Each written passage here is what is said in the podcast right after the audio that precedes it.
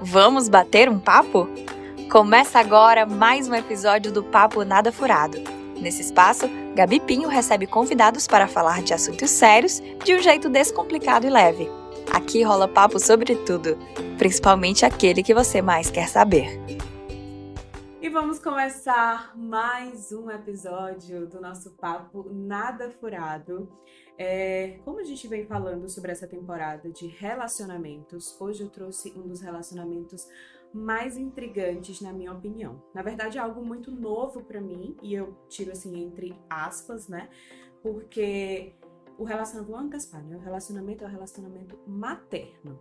E entre aspas, por quê? Porque eu sou madrasta, eu sou madrinha e eu sou mãe de primeira viagem. Então, assim, eu tenho perspectivas completamente diferentes desse mundo maternar, né? Eu tenho. E o meu ser madrinha não é um ser madrinha de tipo, ah, tá lá, não. Eu participo muito da criação e da educação do meu afilhado. Então, eu realmente tenho ali um, umas coisinhas para falar sobre cada tema.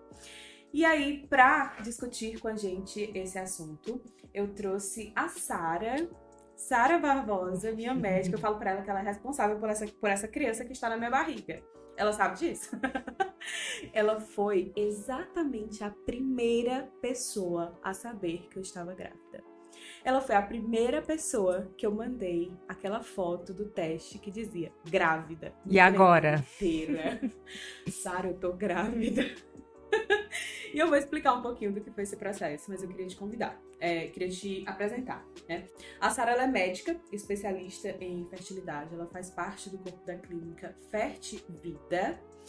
É mãe de um casalzinho, a coisa mais linda do mundo, a Maria, que tem três anos, e o João, que tem cinco meses. E aí você deve estar se perguntando como assim? O João tem cinco meses, a Maria tem três anos e a Sara tá aqui, linda, maravilhosa. Sim, gente, maternar também é isso é você conciliar com sua vida profissional, com sua vida de mãe, com sua vida de esposa, com tudo que você escolheu para sua vida, né? E a maternidade, ela é um pouquinho disso. Sara, obrigada pela presença aqui no Pod hoje.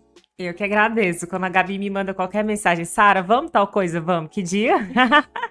Estou sempre à disposição. Eu adoro quem gosta de desafios. E aí, só para lembrar vocês, do nosso Instagram, arroba Papo Nada Furado. Tem o nosso grupo do Telegram que vocês podem mandar é, depoimentos, vocês podem mandar o que, que vocês querem para os próximos episódios, porque esse podcast é nosso e é de vocês.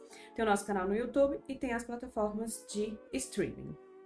E aí eu fiz uma introduçãozinha para a gente começar a falar sobre esse mundo materno, né? Quando se fala em ser mãe, naturalmente já sentimos uma cobrança das amigas, da família, do parceiro, se tiver, e o pior de a pior de todas as cobranças, do tempo. Para mim é ser igual. Então, é sempre um: será que é cedo demais? Será que é tarde demais? Será que eu dou conta sozinha? Será que eu estou com a pessoa certa? Hoje eu não me vejo mãe, mas será que um dia eu vou conseguir me enxergar dessa forma? Esses são os dilemas que eles circulam na cabeça de nós mulheres, né? E porque sim, eu acredito muito que ser mãe é unilateral, né? Não é diferente de ter família. Ser mãe é ser mãe, é você e ponto final. Abrindo papo. E hoje a gente vai falar justamente sobre esse relacionamento materno.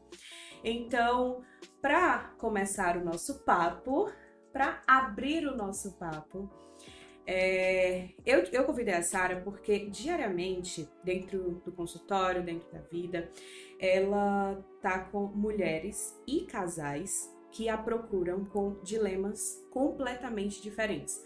São histórias, assim, bem diferentes uma das outras, né? E aí o que eu queria te perguntar, né? O número de, de mulheres e casais que te procuram hoje são por quais motivos? Gabi, diversos, né? Eu acho que é, o mais interessante disso que eu faço são ouvir histórias. E eu, quando o casal senta, ele quer botar assim a pastinha com os exames, eu falo, pode me contar história primeiro? Eu gosto de histórias. E não existe um padrão de paciente que me procura. Tem mulheres que estão no meu consultório porque querem ser mãe, e tem mulheres que estão no meu consultório porque não querem ser mãe. E tem mulheres que estão no consultório porque não sabem se querem ou se não querem. Então, é diverso, é amplo. E na verdade, eu acho que nenhuma de nós, poucas de nós tem essa certeza de eu quero ser mãe e eu nasci para isso, porque a gente não sabe o que é ser mãe. A gente tem uma ideia do que é esse universo até entrar nesse universo. Então a gente tem uma ideia que passaram pra gente que a gente acha que a gente quer. E eu, é... acho, eu acho esse mundo materno muito cruel, assim, em relação a outras mulheres. Porque, por exemplo, é, eu vou contar um pouquinho da minha história, do meu caso com a Sara, né? Já contei algumas vezes, mas como sempre tem gente nova, como eu conheci a Sara e por que, que ela entrou na minha vida e por que, que ela foi a primeira pessoa a saber que eu estava grávida. É... Quando eu tinha 20, 27, né? 27 anos, é... eu estava solteira, eu não tinha é... nenhum companheiro e ser mãe para mim sempre foi um sonho muito claro. E uma coisa que eu pergunto muito, né? Ser mãe para você é o quê? É um, é um sonho, é um trauma, é uma vontade, é uma decisão, é algo que você vê no futuro? Para mim sempre foi algo muito claro. Os meus pais, eles sempre sonharam em ser avós. Mas eu tinha muito isso na minha cabeça que muitas decisões eu tomei baseado neles. Uhum. Essa decisão eu não ia tomar. Então, quando eu me vi aos 27 anos é, que eu não tinha um relacionamento, que eu tinha acabado um casamento, falei, cara, e agora? Quando que eu vou ser mãe? E aí eu conversei com a Sara, ela falou assim: é, vamos investigar? Vamos saber se tá tudo certo, vamos saber se tá tudo bem.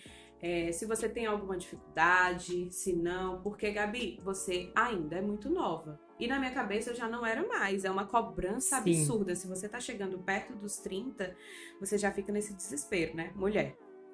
E aí. E a cobrança da sociedade pessoal, às vezes, ela vem antes até da cobrança do próprio ovário, né? Da autocobrança, do, da cobrança do corpo. É Sim. impressionante. É cobrança para todo lado. Ser mãe é isso, é cobrança. É. se você quiser ser, se você não quiser ser, tudo é cobrança. E aí, eu conversando com a Sara, ela falou: não, vamos investigar. Quando a gente investigou, é, a gente começou a fazer exames e aí ela falava assim: eu, eu perguntei para ela qual a melhor decisão que a gente pode tomar hoje. Eu acho que isso é muito forte, é, é muito importante você confiar no profissional que tá te acompanhando. Porque é um caminho meio cego, né? Sim. Você não, não sabe exatamente o que, é que vai ser. E eu acredito que é uma, você acaba tomando muitas decisões pelos seus pacientes muitas também. Muitas decisões, muitas decisões e acaba que é isso que você falou. A primeira, primeiro elo que eu tenho que fazer com qualquer mulher, com qualquer casal, é o de confiança, né? É isso. Então, quando eu perguntei, Sara, o que, que, o que, que eu devo fazer, né? Eu não tomava anticoncepcional. E aí eu falava assim, eu acho que a primeira coisa é botar um DIU, né? Sim. Essa história mudou, viu, Gabi? A gente rodou muito caminho Não até é? decidir finalmente. Aí eu falei, acho que primeiro é botar um DIU, investigar a fertilidade e congelar. Ela falou assim: vamos congelar, porque se você quiser ser mãe daqui a seis meses, você vai tentar naturalmente. Se você quiser ser mãe daqui a um ano, você vai tentar naturalmente. Mas se você quiser ser mãe daqui a cinco anos, daqui a dez anos, a gente vai pegar aquele óvulo congeladinho de 27 anos, porque ele é muito mais seguro. E aí eu lembro que eu fiquei, cara, é exatamente isso. Eu vou fazer isso. E começamos. Só que o que aconteceu na metade do caminho? Lucas. Lucas. Aconteceu Lucas. e aí, quando é, o relacionamento foi evoluindo, eu lembro que eu chegava no consultório da Sara, ela falava assim, gente, eu não tô sabendo de nada. Tava tá... perdida. O que é que tá acontecendo? Tá tudo acontecendo na tua vida e eu não tô sabendo de nada. Eu tava lá atrás no Dio ainda. Era. Eu tava lá no Dio e o Lucas já tava acontecendo e os planos já tinham mudado. E eu falei, o que é que houve, Gabi? Me atualiza. E foi basicamente isso. E aí eu conversei com o Lucas. Eu falei, Lucas, é, a, a gente a gente já começou a morar junto muito cedo e a gente falava muito em família. E eu falava muito para ele dessa, dessa minha decisão em ser mãe, né? Que eu queria ser mãe. E ele super é, embarcou comigo na, na, na ideia, né, de gerar uma criança porque é, a gente já tinha feito, a gente já tinha feito outros planos antes disso. A gente já estava no processo de construir uma casa, a gente já estava planejando a nossa vida a dois. Sim, né? sim. Então receber uma criança seria algo fazia parte do processo, fazia né? parte do processo. Só que a gente não imaginava que o processo seria tão rápido. e aí eu lembro que eu cheguei em casa e eu falei com ele assim, Lucas, é, eu preciso botar um DIU. Se eu colocar o DIU, é, e a gente quiser ter, começar a tentar engravidar daqui a seis meses, oito meses, um ano, é muito pouco tempo. Eu vou botar o DIU e vou tirar o DIU. Aí ele, não é? Não bota o DIU. Fica sem DIU. Vamos pagar para ver, né? Vamos pagar para ver por quê? Durante a investigação, a gente descobriu um fator de dificuldade De para dificuldade. né? Então, a Sara falou: olha, você realmente tem um, um fator de dificuldade, pode ser que seja um pouquinho mais difícil, pode ser que demore, mas eu, é, é muito é claro na minha mente o dia que tu falou isso. Mas você tem um fator também que conta muito. Você só tem 27 anos. A, a idade contava muito e a falta de tentativa, né? A gente não sabia o que é que, o que, é que ia dar. Uma coisa é um exame, uma coisa é o que a gente tá vendo ali no papel, outra coisa é o corpo. E o corpo da gente é magnífico, né? É isso. E aí, eu já comecei ali no processo. Aí a minha decisão foi: vou começar o processo para retirada dos óvulos para congelar. Se eu engravidar agora, bem. Se eu não engravidar, próximo ano eu faço FIV. Porque eu, eu entro numa camada de defesa de tipo assim, eu já sei que não vai dar certo, então eu já vou me preparar para o próximo passo. É errado? É, mas eu, eu consigo me consolar dessa forma. E aí eu comecei a tomar a, a, as famosas... As famosas vitaminas, vitaminas da Gabi Pinho. e assim, gente, eu acho que o que mais conta é lógico que eu tava tomando vitaminas, é, vida sexual ativa, é, atividade física, alimentação saudável, uma série de fatores. Não é simplesmente o, o, ah, vou tentar, não sei o que. Não, não é. A gente tinha um fator de, de dificuldade. Cima, tá? a gente tinha um fator de dificuldade, vários outros fatores bons, né? De, de, de facilidade. Então é. tinha tudo para dar certo, né? É, mas eu, ainda assim eu não acreditava. E eu brinco muito, mas é verdade que disseram assim, onde a Heloísa foi feita, a Heloísa foi feita em casa, de perninha pra cima. Foi uma brincadeira que eu falei assim, se eu botar as pernas pra cima, será que é mais rápido? E eu juro que foi nessa, eu tenho certeza. Eu sei o dia que meus dois babies foram feitos também. Porque eu sou virginiana. Eu sei o meu período fértil. Eu sei exatamente o dia da minha ovulação. E aí eu falei brincando pro Lucas, eu falei, Lucas, hoje é o dia da minha, da minha ovulação. E foi. E aconteceu. é tão romântico isso, né? Não é? Perde tesão Mas eu só falava depois. é, e é muito louco, porque a minha história com a Sara começou exatamente disso. É, que eu queria investigar, porque eu tinha o sonho de ser mãe, mas não era algo que estava tão claro na minha mente na época que eu a procurei. E isso é um dos casos mais raros que acontece, né? A, a programação. É, é raro. A programa a gente até pega a programação, mas já numa mulher ali que tá se programando porque o relógio biológico já tá batendo ali depois dos 35, meio que por uma pressão. Mas falta da gente falta a gente conversar isso no ginecologista, conversar isso com a mãe, com as amigas, de ter uma programação reprodutiva de quando eu vou querer, se eu vou querer. E na verdade, Gabi, eu acho que o congelamento de óvulos é o novo empoderamento da mulher. É, eu acho Realmente. que a poupança é uma poupança para a gente deixar ali, para dizer assim, ah, se eu quiser tá ali, se eu não quiser também tá ali, se eu quiser eu jogo fora e, e ser livre. Eu acho que o congelar. As mulheres com que eu já congelei óvulo, o que elas me falam é que elas tiram peso das costas. Aquela obrigada, aquela cobrança. Porque se alguém fala assim, quando é que você vai ter mais para responder? Ah, tem um óvulo congelado. Tipo, me deixa que eu tenho meus óvulos congelados, tipo, não pega no meu pé. Então, é bem isso o congelamento de óvulo. É, é, tira, é né? libertador. Para nós mulheres. É, é, tão libertador quanto o anticoncepcional foi algumas décadas atrás. Então, o anticoncepcional liberou a mulher para ter uma vida sexual livre, sem esse medo de engravidar, porque no final das contas, se a mulher era livre e engravidava, com quem ficava a responsabilidade? Só com a É. mulher. É, essa, esse papo que eu tive em relação a congelar os óvulos, primeiro que foi uma decisão que partiu de mim, é, é, não, não- não discuti com alguém para tomar a decisão, mas quando o Lucas entrou na minha vida, eu deixei ele totalmente consciente do que estava acontecendo. E eu acho muito importante essa conversa do casal Sim. né? Saber onde está entrando. E aí a minha pergunta para você é: se o ter filhos é uma é um dos pontos que ele deve ser abordados pelo casal para construir uma relação? Sim, Gabi. Olha, eu já me deparei. A gente trabalha, eu sempre falo para um casal que me procura que a gente está ali para aumentar a família, não para dividir. E o que a gente se depara no dia a dia são muitos casais em que a gente tem a convergência, que um quer, o outro não quer. E ali se torna um divisor de águas. Quando um dos dois decide, não, agora é a hora, e você vê que tem um arrastando o outro ali pro consultório, e a outra pessoa assim, ah, eu tô aqui, ah, é o jeito, ah, é um divisor de águas no relacionamento. É, É, é bem complicado. E, e- e esbarra muito em mim. Tem muitos casais que o fator de fertilidade é um não quer. Eu lembro que uma vez tu me falou que recebeu um casal, não, não lembro exatamente a história, mas que recebeu um casal e que quando ele ou ela saíram da sala, a pessoa confessou que não queria. Sim, na- Gabi, isso acontece com a frequência muito alta. Muito alta. De eu tô aqui porque meu parceiro quer, mas eu não quero.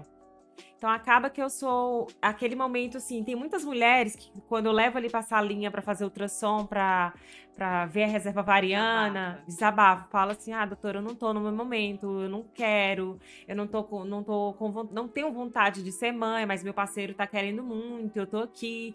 Tem umas que até burlam, sabe? O parceiro acha que tá liberado e não tá.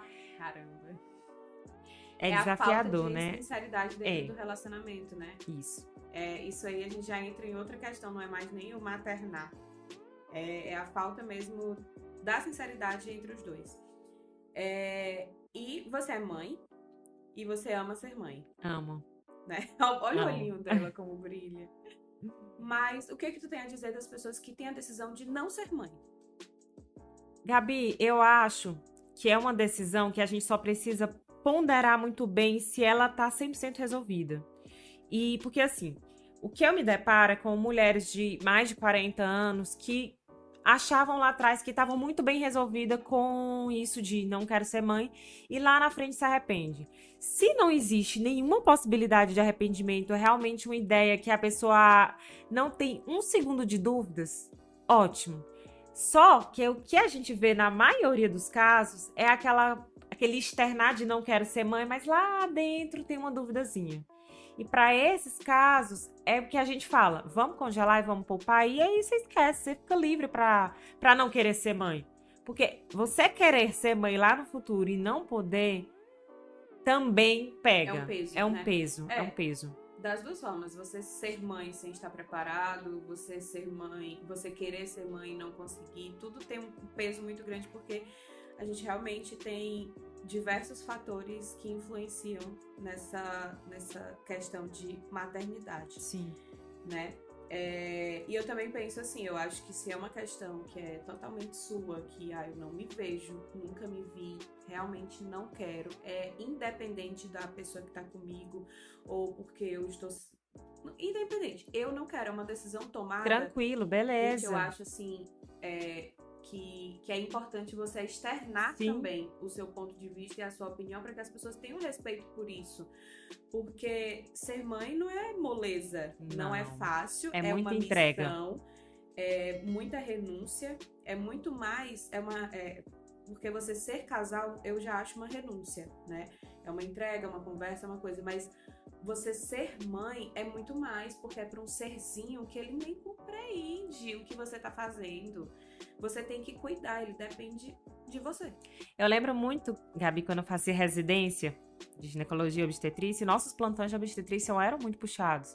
E uma colega de residência engravidou, teve bebê, e a gente perguntar, e aí, como é que, que você tá achando da maternidade? Ela falou, ah, então, sabe aqueles plantões caóticos de 24 horas? A maternidade é um plantão que não acaba. No dia seguinte você é o plantonista, no dia seguinte você é o plantonista. E eu lembro que eu fiquei assim um pouco assustada, digo, nossa, que exagero, né? Que exagero! Até o plantão, até eu ser a dona do plantão, né?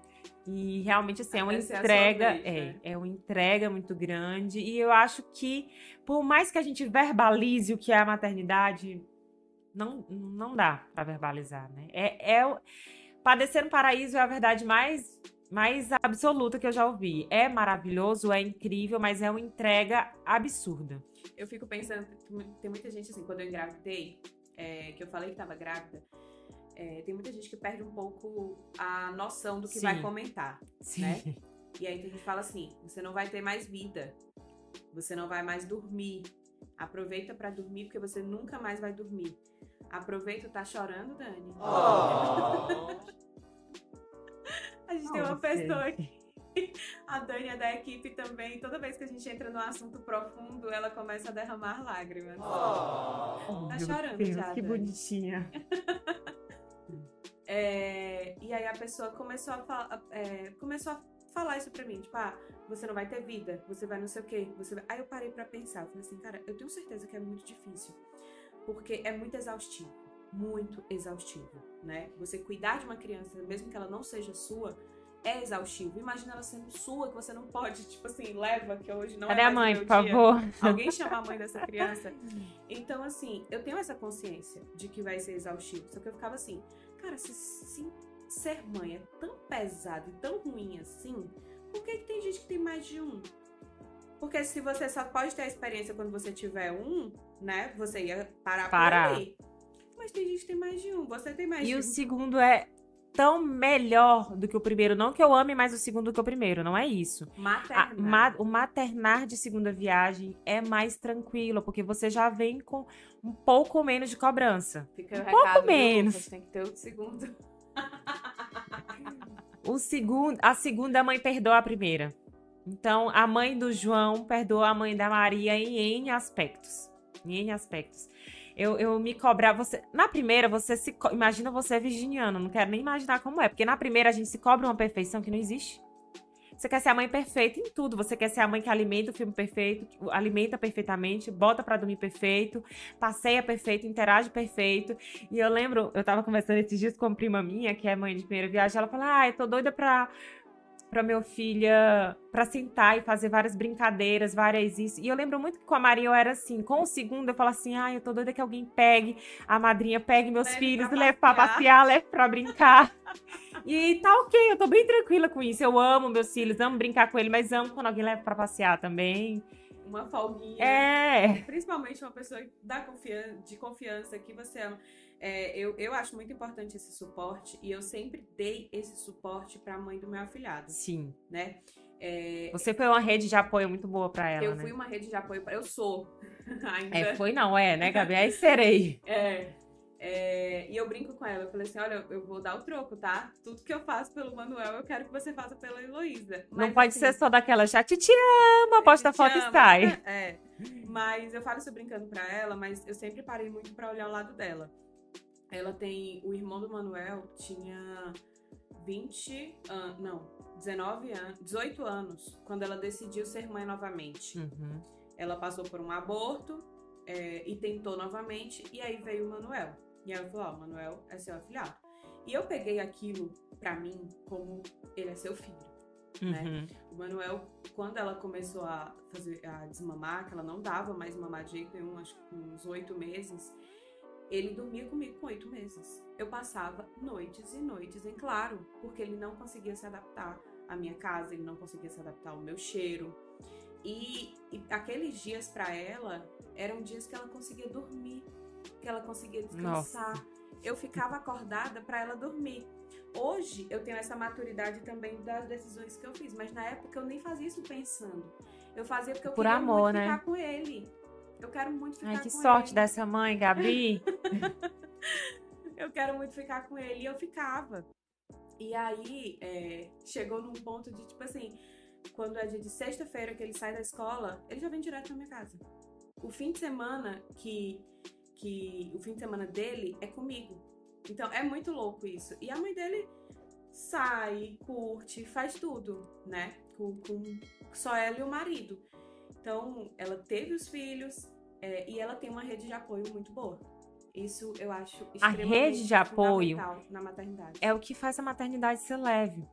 Eu até acho, às vezes eu brinco com a minha mãe e digo assim, mãe, eu não posso reclamar muito, porque de verdade eu não posso reclamar muito. Gabi é exaustivo, é cansativo, mas eu tenho uma excelente rede de apoio, que me permite, que me permitiu voltar a trabalhar com menos de um mês, que me permite amamentar, que me permite passear, sair com meu marido, me permite dar atenção para mais velha. E se eu não tivesse rede de apoio, com certeza seria tudo bem mais difícil, bem mais complicado. Mas a rede de apoio que eu tenho, de família, de funcionários, é, me faz com que a maternidade seja mais tranquila. E a maternidade não precisa ser um terror. Ela não é um terror. Então a gente pode pontuar que rede de apoio também é um ponto forte na É. hora de tomar a decisão de É um ser ponto mãe. forte. é um ponto bem importante. Se você. Eu acho que tudo depende muito do que você espera, né? Eu acho que se você tem um estilo de vida que te permite uma integra, uma entrega total, uma doação total, tranquilo. Eu, eu não vou mentir. é, eu comecei minha vida muito cedo, né? Trabalhando muito cedo, então eu sempre fui um pouco precoce Sim. à tomada de decisões. Por isso que aos 27 anos eu ficava, meu Deus, e agora? Eu vou chegar nos 30 e não vou ser mãe, né? É, e um dos pontos que eu pensei para tomar a decisão de ser mãe, ser mãe para mim foi um, um ponto extremamente pensado, Uhum. né? Virginiana. Programadíssimo. Mas por quê? Eu pensei na pessoa que eu tenho do meu lado, eu pensei na família que eu tenho, eu pensei na família que eu recebi, que é a família do Lucas, Sim. que também é um super apoio, Nossa, e faz muita diferença. e eu pensei no lado financeiro, Sim. que eu tenho condições de ter pessoas também, de ter suporte se eu precisar, né? Então, foi algo pensado dessa forma. A rede de apoio, as pessoas que eu tenho ao, ao meu redor e a pessoa que eu tenho. Sim.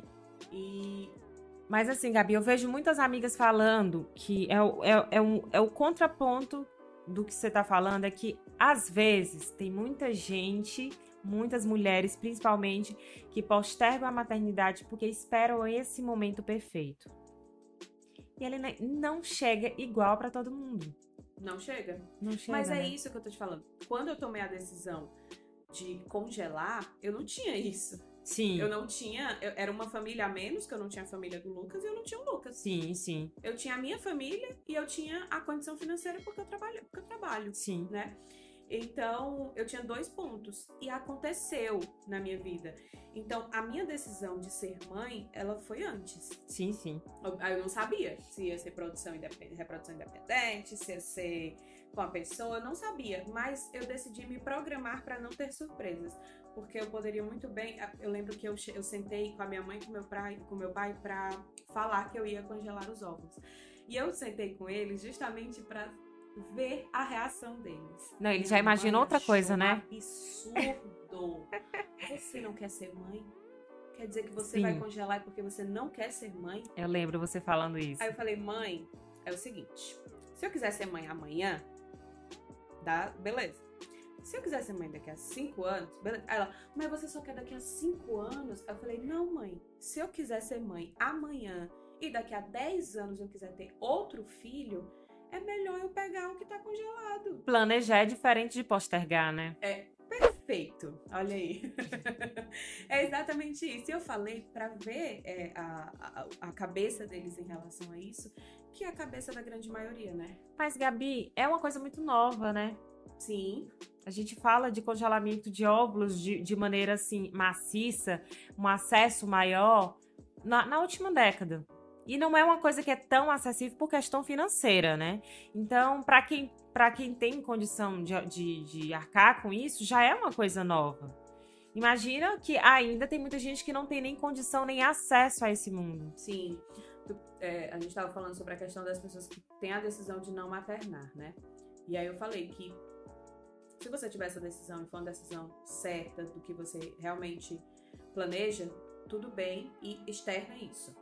Mas se for uma dúvida, Sim. se planeja. Por quê? Eu tenho É amigas, grandes amigas, próximas, que já estão na casa dos 38, 40, Sim. né?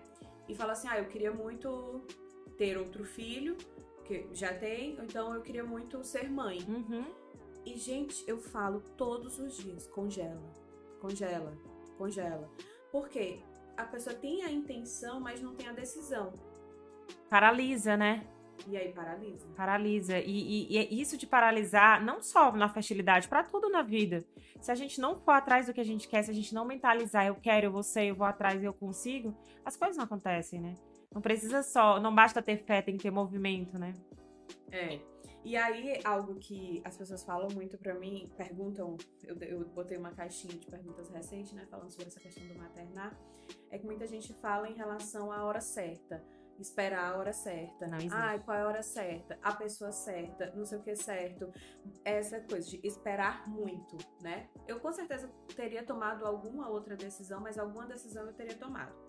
A- as minhas decisões elas foram tomadas com os acontecimentos que apareceram na minha vida e que estavam de acordo com os planos que eu queria pra mim, Uhum. né? Mas a vida de cada um segue de uma forma completamente diferente. E aí trazendo pro lado da medicina, qual a hora certa?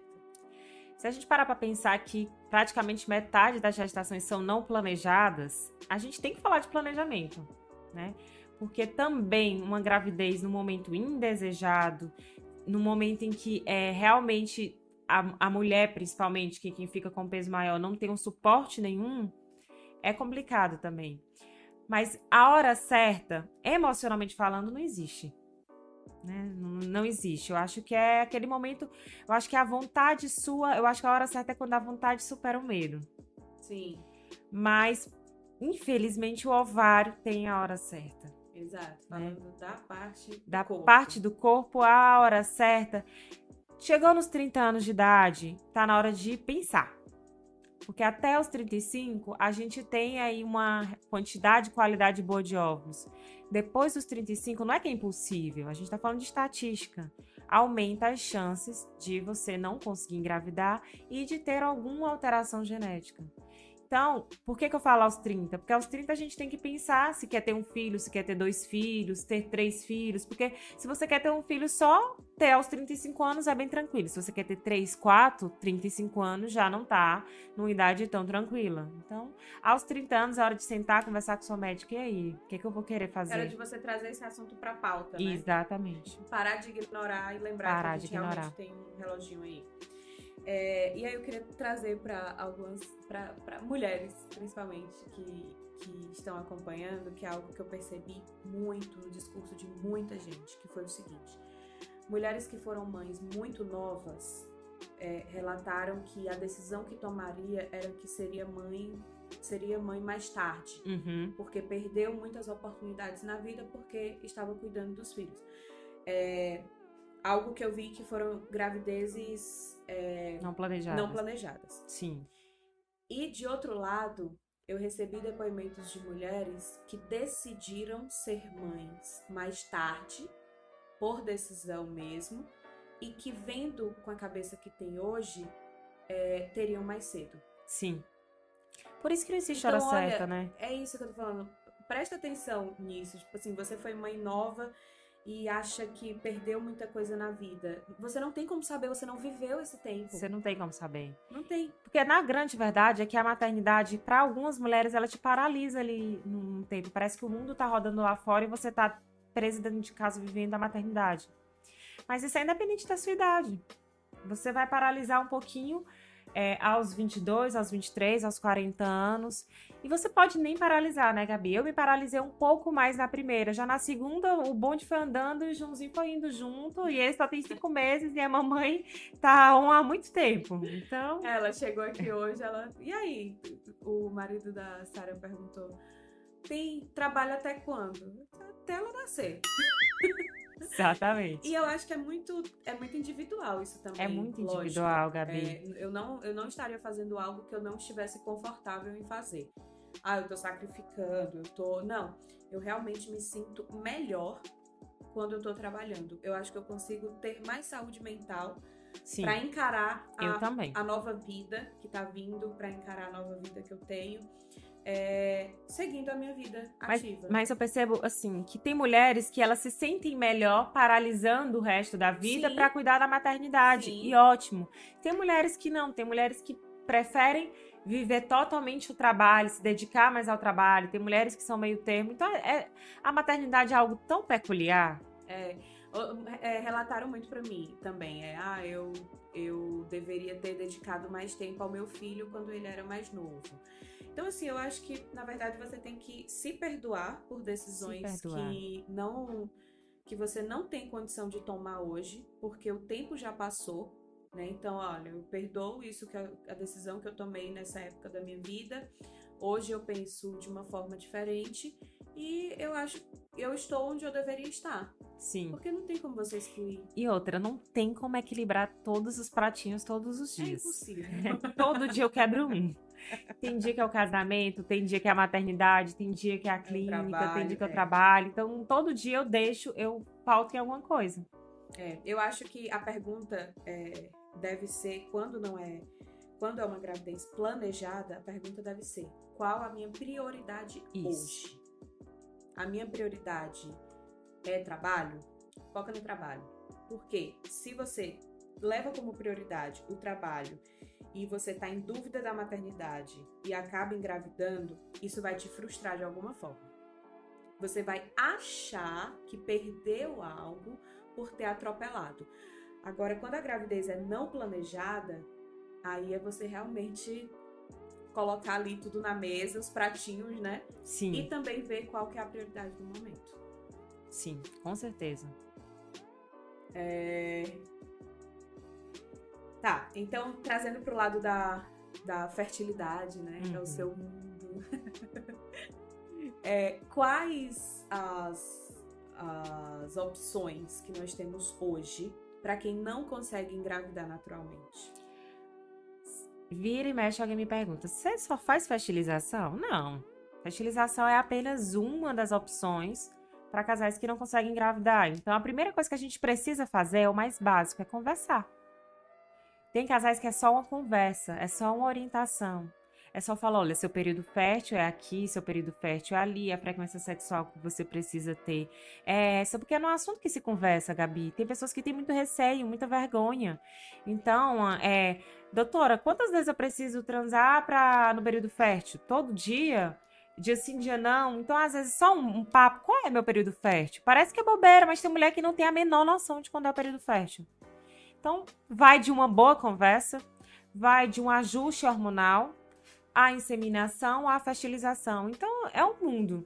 O corpo é, é, é muito complexo. Então, a gente tem N estratégias para se conquistar uma gravidez. Após quanto tempo de tentativas, é, de, eu posso procurar um especialista para conversar e investigar? No mundo ideal, eu acho que todo mundo tinha que procurar um especialista ginecologista.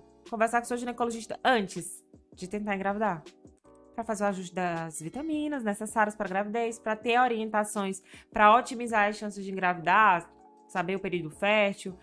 É, mas tentando e não conseguindo, um ano para quem tem até 35 anos de idade e para quem já passou dos 35, a gente não orienta não esperar tanto tempo. Seis meses já procurar ajuda para ver se tem algo que já possa ser ajustado, porque aí a reserva variana já está mais comprometida. Gente, eu virei. Sabe aquela pessoa que passa pela experiência e vira. É, como é que chama? É, defensor. Não, não, esqueci a palavra agora, hum. né? Mas eu virei aquela pessoa que, se uma amiga vira para mim e fala assim, ah, eu liberei. Não é só liberar, você tem que procurar um médico. Uma doutrinadora da fertilidade. É, pronto, sou eu. Eu estou doutrinando fertilidade por aí. A Amei. Pessoa, a pessoa vira para mim e fala: Ah, eu liberei.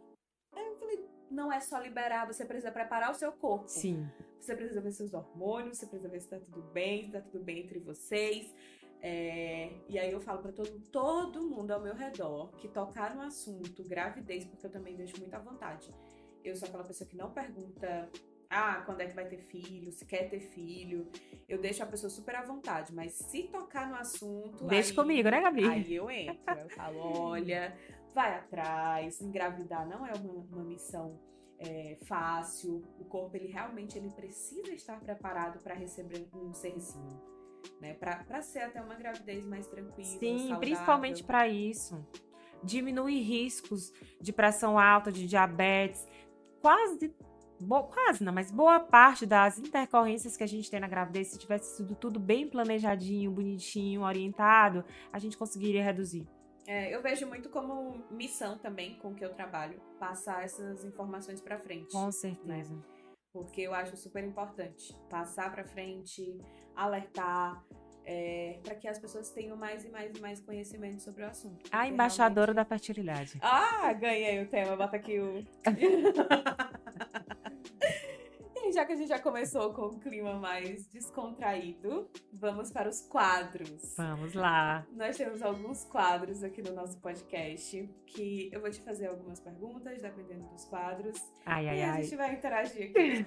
então vamos chamar o primeiro quadro. Não era bom de papo, era cilada. No primeiro quadro, a gente tem o Não era bom de papo, era cilada. O nome do quadro ele fala, ele é para falar justamente de algo cômico, é, bizarro ou é, raro que aconteceu na tua vida. Eu acho que deve ter muitas histórias, não só de vida, como de consultório. Fica à vontade e traz um um, um assunto, um tema desse aqui pra gente. Tá, vamos lá. Gabi, eu sempre fui a perfeitinha da família, de todas as situações. Aquela que não sai muito da linha, aquela toda corretinha, bonitinha, aqui, aqui não bebe, aqui não, não fala alto, aqui não sai do tom. E eu lembro que a gente foi num carnaval e eu não bebia quase nada. E a, uma prima do João, eu já namorava com meu marido, uma prima do João, falou: Sara, segura aqui esse copo de bebida. E a gente tava assim num, num carro lotado de gente, eu vinha no colo do João e segurando aquela bebida pra bebida não cair, o copo tava muito cheio. Aí eu fui bebendo, bebendo, bebendo, para não derramar. Pra não derramar. pra não derramar, eu fui segurando, bebendo, bebendo. E quando a gente chegou na festa do carnaval, a prima dele falou: Sara, me dá meu copo. Aí eu dei o copo, ela falou: Sara, tá vazio. Tinham três doses aí. E eu não era acostumada a beber. E aí foi ó, maravilhoso. Eu acho que foi assim, uma das festas que eu mais curti, dancei. E aí eu não parei, né? E eu não preparei o meu copo, mas eu saí bibicando de todo mundo porque eu não bebia. Então, como eu não bebia, eu tava só pegando, provando de todo mundo. E aí a gente voltou para casa e eu tava hospedada na, com a família do, do meu até no momento namorado. Gabi, eu passei a madrugada inteira vomitando, passando mal e transtornada. E eu queria acordar alguém de madrugada e não tinha ninguém para acordar. E do meu lado tava dormindo a tia do João. Super séria, sabe? Aquelas tias mais, mais formais. E eu falei, meu Deus, para quem que eu vou pedir socorro? Para quem que eu vou pedir ajuda? No dia seguinte, sete horas da manhã, eu bati no quarto da minha sogra minha candidata sogra no momento, e falei, sogra, eu não tô passando mal. E aí foi todo mundo se mobilizou, me levaram para o hospital, eu tive que ficar internada no meio da viagem, tomando soro. Então, assim, foi. foi a cilada foi. foi, eu tô em dúvida se foi, a cilada foi tua ou foi tua amiga. Foi, eu acho que foi a prima do João, porque assim, foi uma cilada segurar esse copo, sabe? Foi, foi comédia esse dia. Hoje foi engraçado, mas foi, foi uma ressaca moral e, e, física enorme. A pergunta que não quer calar, continuou bebendo ou largou a bebida? Não, aí, na verdade, eu praticamente não bebia. Eu fui fazer residência em São Paulo e meus amigos falaram: nossa, menina é muito careta. Eu era assim, muito careta, chata, sabe? E aí elas me introduziram na vida mais animada. E aí eu aprendi a beber. Hoje eu, hoje eu gosto de beber, eu bebo vinho, bebo drink, não bebo muito. Mas como eu tive a Maria, um ano, nove meses de gravidez, aí fiquei onze meses amamentando, depois, aí teve João Neto. Eu tô com um tempinho assim, fora de circuito, mas eu gosto de beber. Um bom vinho eu gosto. Aí, tá vendo a prima, ela fez essa introdução e ela foi a nossa cilada. Adorei. Eu não posso nem contar minhas histórias de álcool, assim, porque são tantas. Ai, Jesus, meu pai é a melhor pessoa para trazer essas histórias para mim, porque ele sabe de tudo. Mas eu sou meio caretinha. Acho que eu podia ser um pouquinho mais. mais, mais solta. Ah, que é isso. Então, vamos pro próximo quadro. Chama no privado. Esse é o quadro que a gente chama. que a gente fala chama no privado. São alguns assuntos que a gente poderia falar aqui na mesa se não tivesse microfone, mas o nosso microfone tá aqui, porque a ideia desse podcast é trazer um papo nada furado. Uhum. É, E aí, Sara, o que, que você falaria para uma mãe que ela pretende fazer é, produção independente, é ser mãe solo? Eu tenho pacientes assim. Na verdade, eu tenho algumas pacientes assim. E é, é, é uma decisão de vida, né, Gabi? Eu acho que a gente, para as nossas decisões de vida, a gente não precisa obrigatoriamente de ninguém. Então, se a mulher tá bem tranquila com essa decisão, se ela já construiu a sua rede de apoio, que não precisa ser o pai, né? Se ela tá bem tranquila, vamos lá e eu tô aqui à disposição para Se uma ajudar. amiga tua chegar pra ti e falar, olha, eu quero ser mãe, eu tenho 40 anos hoje,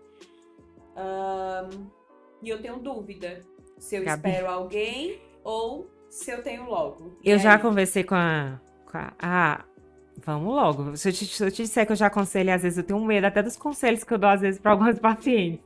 Ela chegou, ah, eu tô com um cara bacana, é gente boa, ele já tem um filho, ele é super bacana com o filho, é, hum, parece ser um pai maravilhoso. Eu não tenho muita certeza do que eu quero, mas se não for com ele, eu quero uma produção independente. Eu falei, amiga. Se joga, se joga que sêmen tá muito caro. Se joga, vai lá. Pega esse aí. Pega esse daí, que é conhecido, gente boa, já sabe que é um bom pai, vai ser uma rede de apoio. Pega e vai. Você tá decidida? Você sabe que você vai encarar? Você tá afim de ser mãe sozinha? Vai lá, não vai ser fácil. É bom ter alguém com quem dividir, porque o pai não é rede de apoio, ele é divisão. Mas se você tá bem tranquila com isso, vamos lá. Adorei, gente. Tá aí a melhor resposta. Então ela que tá com, com, com o rapazinho, vai lá, vem cá, meu filho. Vamos bora lá. Aqui. e o que, que você falaria pra um casal de 38, 40 anos que ainda tem dúvidas se eles querem ou não? Gabi, eu tenho, eu tenho, eu tenho um cara. Você fala, você vai falando e, a- e as, É e as histórias aparece, vão se né? personificando aqui atrás. Dá vontade assim, de dar uma sacudida e falar assim: se tem dúvida, vamos congelar, pelo amor de Deus. Porque depois essa dúvida pode virar frustração. Você pode trocar uma dúvida por uma frustração. E o que, que você falaria pra uma mulher que ela tem medo de ser mãe? Estamos juntas. Esse medo não vai passar, mas a gente consegue superar e a gente consegue ressignificar tudo isso. Porque ser mãe é ter medo. Ser mãe é, é, é nunca saber onde você tá pisando e mesmo assim continuar indo. Ai, que lindo. Então, se ela tem medo é porque ela já quer, né? Ela já quer. É o medo que tá paralisando. Exatamente. É, realmente. Ai, Fê, emocionou. Vamos chamar o nosso próximo quadro. É papo furado? Esse é o nosso quadro é, é Papo Furado? Hum. Eu vou te fazer algumas perguntas que você já tá super acostumada em responder. É, responder como um sim ou não bem rápido, Tá. né? É, mas que é dúvida pra muita gente. Tá. né? Um dia desse mesmo eu recebi essa primeira pergunta. Eu preciso desintoxicar o meu organismo de pílula anticoncepcional pra poder engravidar? Não. não. Existem mais casos de infertilidade feminina do que masculina? Não. Eu posso me tornar infértil após uma primeira gestação natural? Sim. A mulher que faz tratamento para engravidar, ela terá obrigatoriamente gêmeos ou trigêmeos? Não. A gente até tenta ao máximo evitar. O fumo, álcool, drogas prejudicam a fertilidade? Sim, e muito. Gra- são os grandes vilões. A obesidade e a magreza excessiva prejudicam a infertilidade? Sim, e o exercício físico intenso também, se passar do limite, também. As mulheres. Ah, a próxima pergunta. As mulheres que se exercitam demais, elas podem ter uma dificuldade para engravidar? Pode. A alimentação, ela interfere na fertilidade? Totalmente. E óvulos congelados têm prazo de validade? Nenhum. Então, minha gente, se liberte. Se joga. Ai, chegou ao fim. Ah, não acredito! Não acredito, Gabi! Foi muito gostoso. Foi muito gostoso e é, não só o papo sobre a fertilidade, como maternar, é, eu acho que são, a gente falou de assuntos que realmente eles são bem difíceis de serem falados numa mesa. Sim. Porque muita gente tem medo de soltar a sua opinião, o que que você pensa. É, falta conhecimento também sobre a área, sobre o assunto, e eu acho que é bem importante trazer a temática que falamos aqui hoje. Um agradecimento à nossa embaixadora da fertilidade. É! Sara, muitíssimo obrigada. Eu que agradeço. E qualquer convite, você já sabe, a resposta é sempre a mesma. Vamos, que horas? e até o próximo. Esse foi mais um episódio do Papo Nada Furado, um podcast por Gabi Pinho. Para ficar por dentro dos bastidores e de todos os detalhes sobre os episódios, nos acompanhe no Instagram, arroba Papo Nada Furado.